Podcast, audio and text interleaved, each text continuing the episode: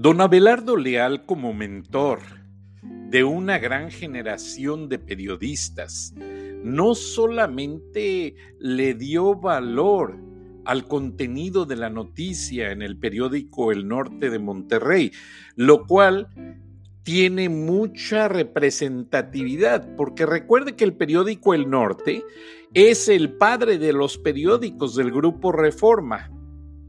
Para todos aquellos que escuchan este tributo a don Abelardo Leal y que no están compenetrados con los antecedentes.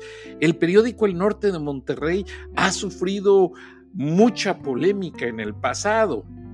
Eh, problemas con la cervecería Cuauhtémoc, que trató de entrar de, en sociedad, problemas y situaciones que no vale la pena entrar en detalles. Pero lo que sí es importante es que don Abelardo Leal supo en su momento, con ayuda de su padre, instrumentar una estrategia jurídica para evitar que los, la familia Junco de la Vega perdiera el periódico. Ahora, el contenido tenía tanta o sigue teniendo tanta influencia, a nivel nacional que cuando había una situación de una nota muy fuerte, le preguntaban los hermanos Junco a don Abelardo, oiga, licenciado, ¿qué piensa usted de esto? En ocasiones él decía, bueno, vamos a platicar con Luis Marcelino Farías, aquel famoso viejo lobo de mar que fue no solo locutor de radios, eh, también fue diputado federal, fue gobernador por Nuevo León, que era famoso por hacer unas caminatas larguísimas en el centro y seguido por todo su séquito y, eh, y en el trayecto discutían toda una serie de aspectos importantes sobre sus programas de gobierno. El gran político fue muy amigo de don Abelardo Leal por el hecho de que siempre ambos se hablaron con la verdad. Ahora, don Abelardo les decía una respuesta muy lógica. En aquella época, obviamente, no había redes sociales, no había toda, eh, esta gran maquinaria eh, de comunicación en el ciberespacio como lo es el Internet. En aquella época la respuesta de don Abelardo era, bueno, estamos a 700 kilómetros de la capital, de aquí a que se enteran ya fue demasiado tarde y nosotros ya estamos cubriendo otro aspecto de otra historia o de la misma historia. Muy curioso porque en la Ciudad de México, cuando en los años que trabajé para el periódico El Norte, estuve una época en la oficina de México y en la Ciudad de México hay un lugar, no sé si todavía existe, que se llama la Torre de Papel. Y es muy frecuentada por políticos, diputados, senadores y políticos que son de provincia y que están en el gobierno federal y compran los periódicos de la provincia mexicana. Yo no soy político, pero yo iba diariamente allí a comprar el norte y a comprar algunos periódicos de la provincia en México. Entonces, eso me daba a mí como lector un equilibrio mental para analizar si es ciertos acontecimientos, para no dejarme ir con una sola versión de los hechos. Pero eh, regresando a don Abelardo Leal, es que en la torre de papel les pregunté qué tal se vendía el norte de Monterrey. Y el encargado me dijo, ah, Maquiavelo. Maquiavelo es la columna que todos los políticos quieren leer hoy en día. Y me dio mucha risa porque en el primer segmento de este programa les hice alusión de cuando don Abelardo pues ya se sintió un poquito diferente, que recibió una jubilación con todos los honores. Yo fui a esa a esa cena de jubilación y se hizo una portada con historias eh, elocuentes a la forma de trabajar de don Abelardo, temprano y bien. A mí no me venga a decir lo que no pudo hacer. escríbalo, no lo cuente. Don Abelardo siempre tenía esas frases elocuentes para manejar desde una perspectiva muy independiente, muy trascendente lo que es el diarismo, o sea, la atalacha diaria de hacer noticias, de informar al público. Ayer les comenté la de vendemos noticias, no papel. Entonces don Abelardo siempre tenía una respuesta táctica y rápida. Yo le agradezco mucho a don Abelardo a que me acogió. A mí me decía don Abelardo, gracias a que él me tuvo la confianza, me dice, Frank, ¿cómo va esta noticia? Y me preguntaba los detalles. Y le gustaba que le hablaba al grano, no me andaba con vueltas ni con rodeos. Ok, escríbala. Y luego en una ocasión iba llegando y él con su clásica manera de ser, con un abrigo de piel de borrego muy bonito que usaba en los inviernos, su pelota de béisbol, sus cigarros delicados, ya le tenían su cafetera, Mari, la recepcionista, les estaba al pendiente de que su café estuviera listo, pero una cosa bien interesante que me llamaba la atención es que me hizo la seña de que me acercara, él se estaba quitando el abrigo y se iba a sentar y se le quedó viendo a su silla. Y me dice, muchachito, ¿sabes el trabajo que cuesta poderse sentar en esa silla? Y se lo dije, sí, don Abelardo mucha preparación, ser un experto en derecho y dominar la terminología en el periodismo. Ahí no se puede sentar un pendejo. Se soltó a carcajearse, don Abelardo Leal. Se soltó a carcajearse. En una ocasión, don Abelardo Leal había publicado en Maquiavelo una historia de que cierto político, no voy a entrar en detalles porque todavía andan por ahí, un político muy cercano a quien era gobernador de Nuevo León en el momento y alcalde de la ciudad, pues andaban haciendo el equipo para hacer un tipo madruguete o vaya usted a saber, hacer un, un grupo político pidiendo apoyo a los empresarios y don Abelardo Leal publicó que el gobernador en turno era tan quisquilloso, o perdón, que iba a ser candidato a gobernador, si no mal recuerdo, era tan quisquilloso que después de una gira, inmediatamente que se separaba del grupo, buscaba alcohol para limpiarse las manos o buscaba la manera de lavarse las manos, porque era muy asqueroso cuando la gente humilde lo saludaba. Obviamente se fueron contra don Abelardo porque sabían que él en su columna Maquiavelo pues había acabado con ese político y con los que le seguían, o sea, el séquito de gente que andaba tratando de hacer ese equipo para poner un gobernador y creo que también apoyar ya desde la gubernatura a otro candidato a presidente de México. Total, se hizo un escándalo. Yo eh, en mis aventuras de reportero, pues en la alcaldía de Monterrey, que cubrí también un tiempo cuando era el ingeniero Oscar Herrera, Hoskin, eh, presidente municipal, eh, Héctor González González, secretario de prensa o director de prensa y relaciones públicas, y Hugo Díaz de León era el subdirector de prensa muy, muy respetables, muy profesionales. Y había una chica asistente del alcalde que se apellidaba Negrete, no recuerdo el nombre de la chica, pero muy, muy amable, muy respetuosa, una chica muy guapa, también estaba estudiando una carrera y muy bien presentada, se encargaba de recibir a los invitados. Entonces, un policía me dijo el run run, de que en el estacionamiento del Palacio Municipal había una camioneta nueva que acababa de llegar de Estados Unidos. Entonces me llamó mucho la atención.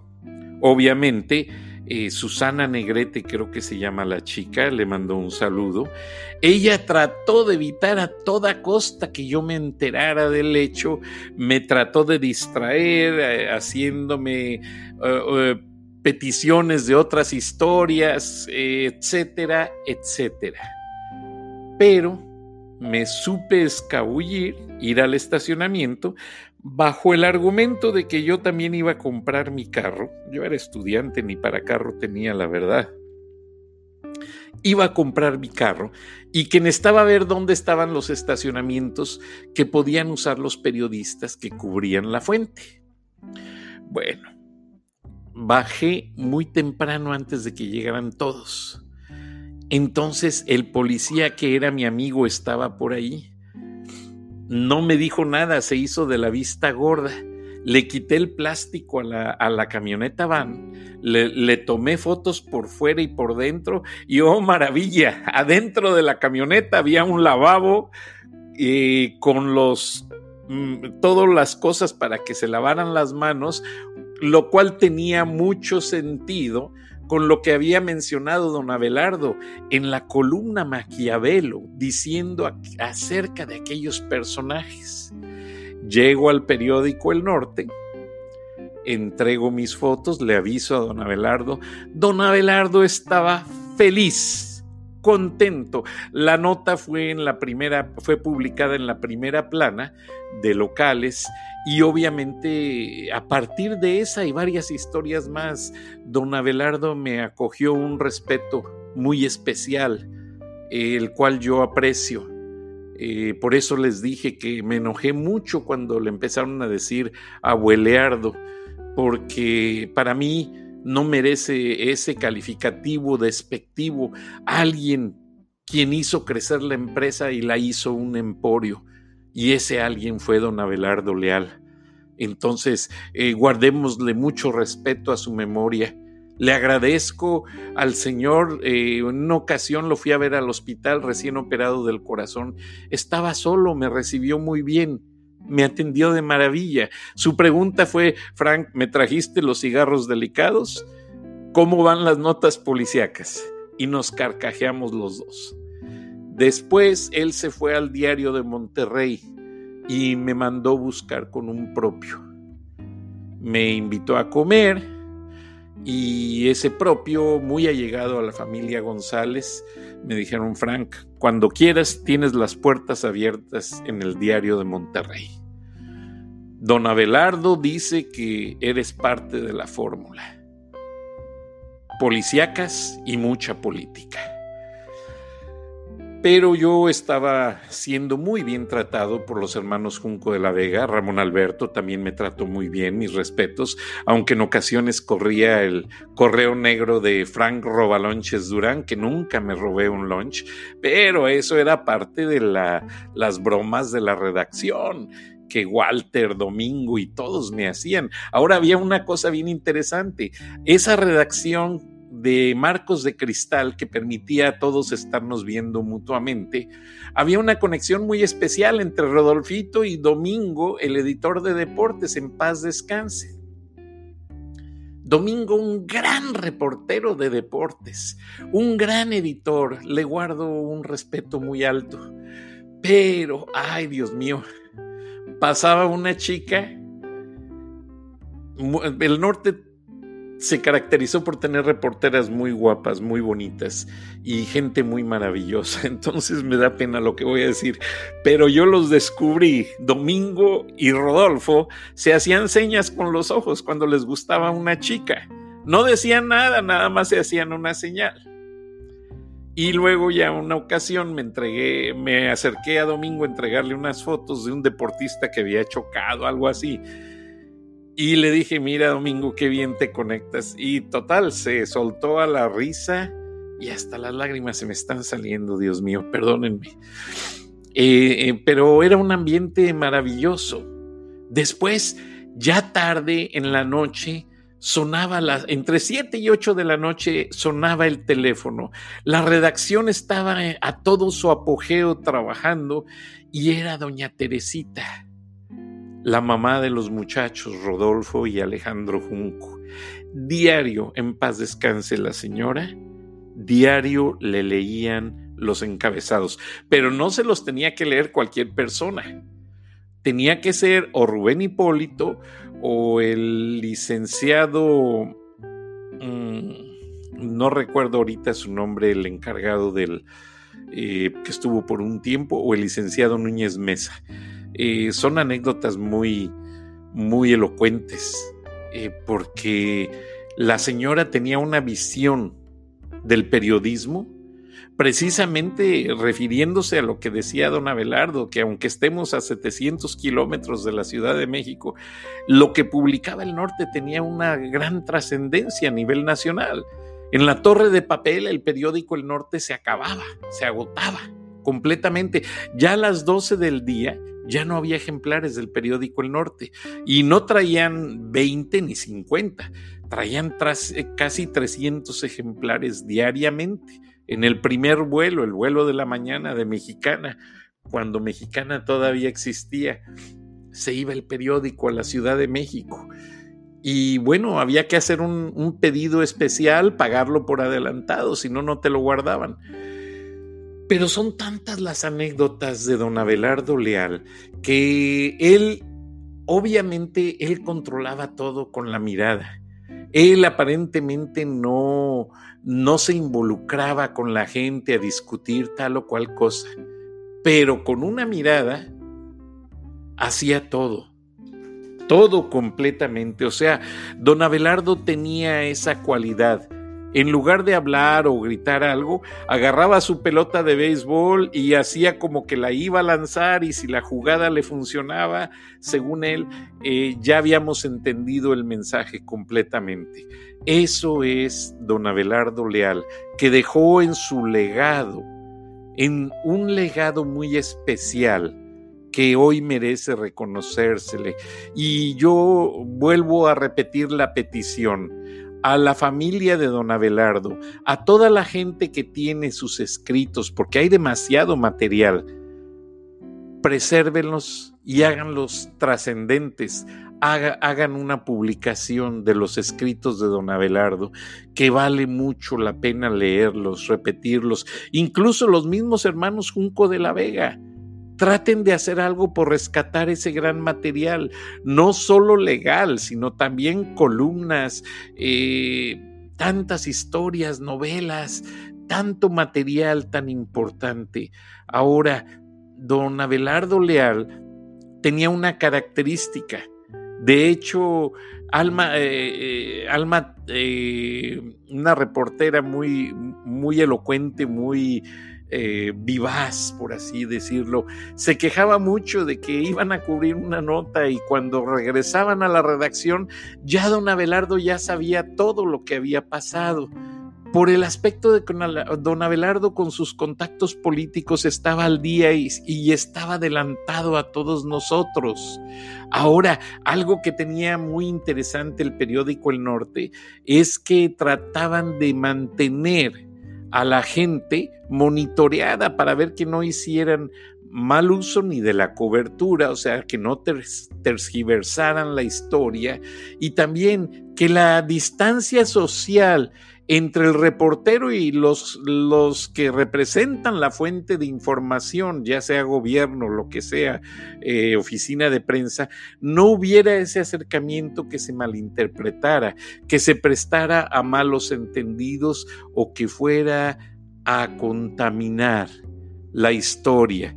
Entonces, pues realmente es algo que a todos nos gustó, que a todos nos ayudó demasiado, porque siempre estaba presente ese, e, es, esa sensación de que no podíamos pasar la línea de fuego, decía yo, porque en la, en la fuente policíaca había pues muchos riesgos, pero como me decía don Abelardo, Frank, eh, usted está cubriendo la fuente, que yo me acerco mucho a usted y créamelo, lo trato como un hijo, porque en la fuente policíaca se paga con la vida cualquier error.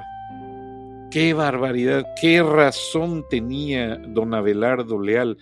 En una ocasión, allá por la calzada Madero, se juntaron a cenar un grupo de narcotraficantes, entre ellos el güero Pablo. Para aquellos que conocen las historias, el güero Pablo andaba muy metido disputando la plaza de Monterrey. Ya era en ese tiempo director de la Judicial Federal Guillermo González Calderoni, que por cierto, don Guillermo González Calderoni, eh, Jacobo Marcos Jacoman, quien fuese director administrativo de la Policía Judicial, le llevó a presentar a Guillermo González Calderoni a don Abelardo. Don Abelardo lo recibió, fue un tanto seco eh, con González Calderoni, porque González Calderoni anteriormente había sido director del Registro Federal de Vehículos y les había decomisado todas las motocicletas a la policía de San Pedro Garza García y Felipe Zambrano pues externó una queja muy grande. Bueno, al regresar a la vida pública González Calderoni pues no tuvo muy buena empatía con don Abelardo y yo fui a cubrir la nota policíaca y resulta que don Abelardo pues este me dijo, me hizo una serie de recomendaciones que se las agradezco demasiado. Me dijo, mira Frank, tú ves a González Calderón y muy buena gente, te va a querer hacer su amigo, pero ten cuidado, el hombre es peligroso. Y sí, llegué a cubrir la primera nota y ya lo, me lo presentó el que iba saliendo del puesto, que lo transferían a otra plaza como director de la Judicial Federal. Y me lo presentó el licenciado Garza Delgado, gran amigo de don Abelardo Leal.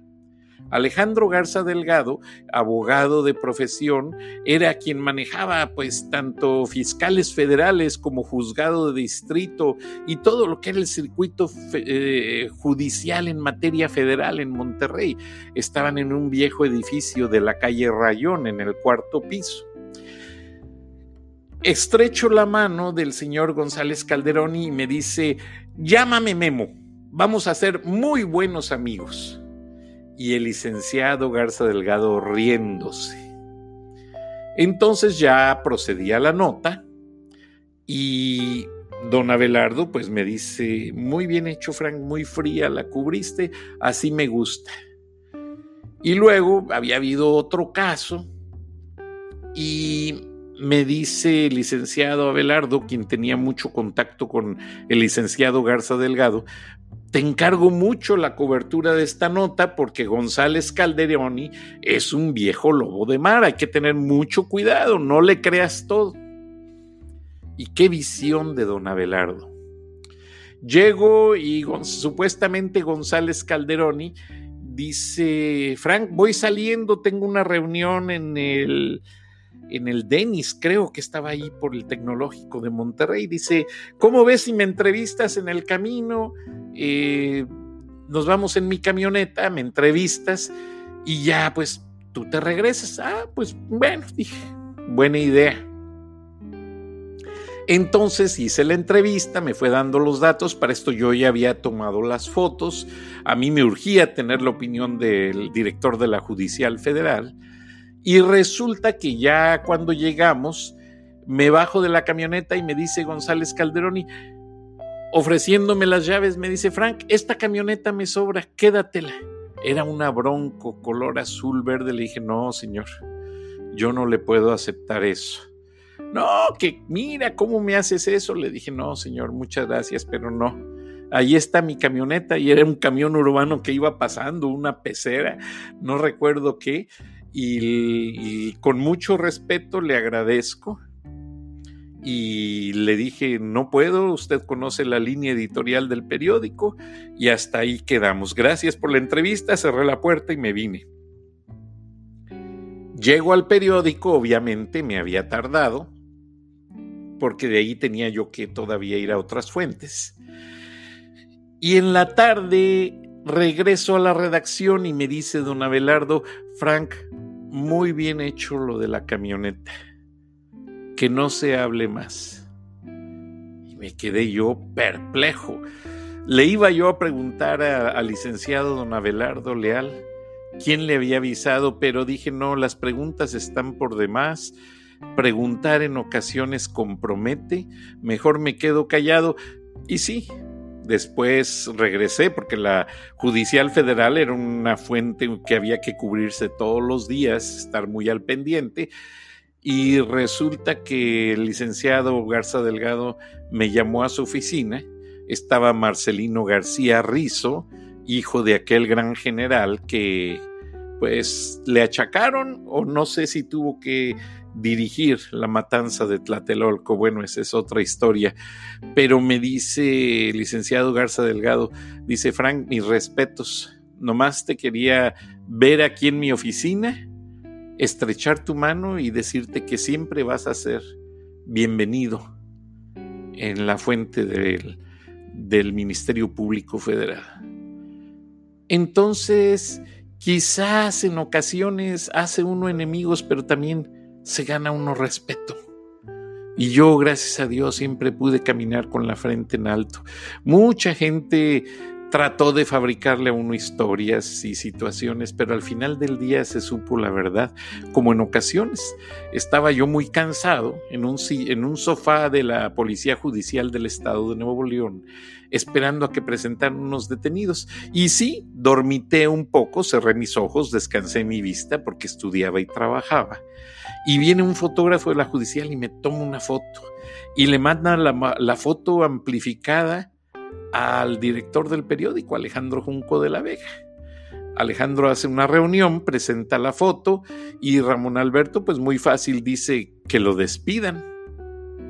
Asunto arreglado, nos quitamos de problemas. Y don Ricardo Maña del Castillo dice, le contradijo a Ramón y le dijo, oye Ramón, ¿cómo que lo despidan? El muchacho duerme dos, tres horas. Nos trae todas las notas policíacas y en exclusiva y anda en las ambulancias, en las patrullas. ¿Cómo que lo despidan? ¿En dónde te vas a encontrar a alguien así que no le tenga miedo a las notas y que se va a cubrirlas de inmediato? Y don Abelardo le dijo, Ricardo, gracias, gracias, tienes razón. Y no me despidieron. Entonces yo realmente les agradezco a quienes me apoyaron y a quienes me criticaron, porque quienes me apoyaron me tuvieron la confianza y quienes me criticaron se dieron cuenta que no eran por allí las cosas y solamente me fortalecieron. Entonces eso me hace pues muy feliz, muy feliz. Y todo eso es parte de la formación de don Abelardo Leal, quien estuvo siempre presente Rubén Hipólito, otro gran compañero que les digo que era quien le tomaba las llamadas a doña Teresita para leerle los encabezados. Qué gran muchacho tan serio de San Luis Potosí, del Cedral San Luis Potosí, escritor todavía muy activo. Él realmente era otra mano derecha de don Abelardo. Don Abelardo lo apreció mucho y siempre le tuvo mucho respeto. Y don Abelardo nos decía algo, ustedes los provincianos tienen todavía algo, que es el respeto a los adultos, cosa que se está perdiendo entre la gente, los jóvenes de las ciudades. ¿Qué cosa? Yo no sé qué tantas cosas le habrán pasado a don Abelardo, pero así hay decenas de anécdotas de don Abelardo Leal y que les prometo el tema no lo voy a dejar en paz hasta que se haga esa gran publicación con la vida y obra de don Abelardo Leal. Merece que los regiomontanos, los estudiantes de periodismo, los nuevos reporteros, quienes hacen mucho trabajo incansable en las redes sociales, conozcan quién fue don Abelardo Leal, existe una gran escritora, Rosalinda González, y ella lo reconoce. Ella fue otra gran artífice de las alumnas de don Abelardo, Marta Treviño, eh, Norma Garza.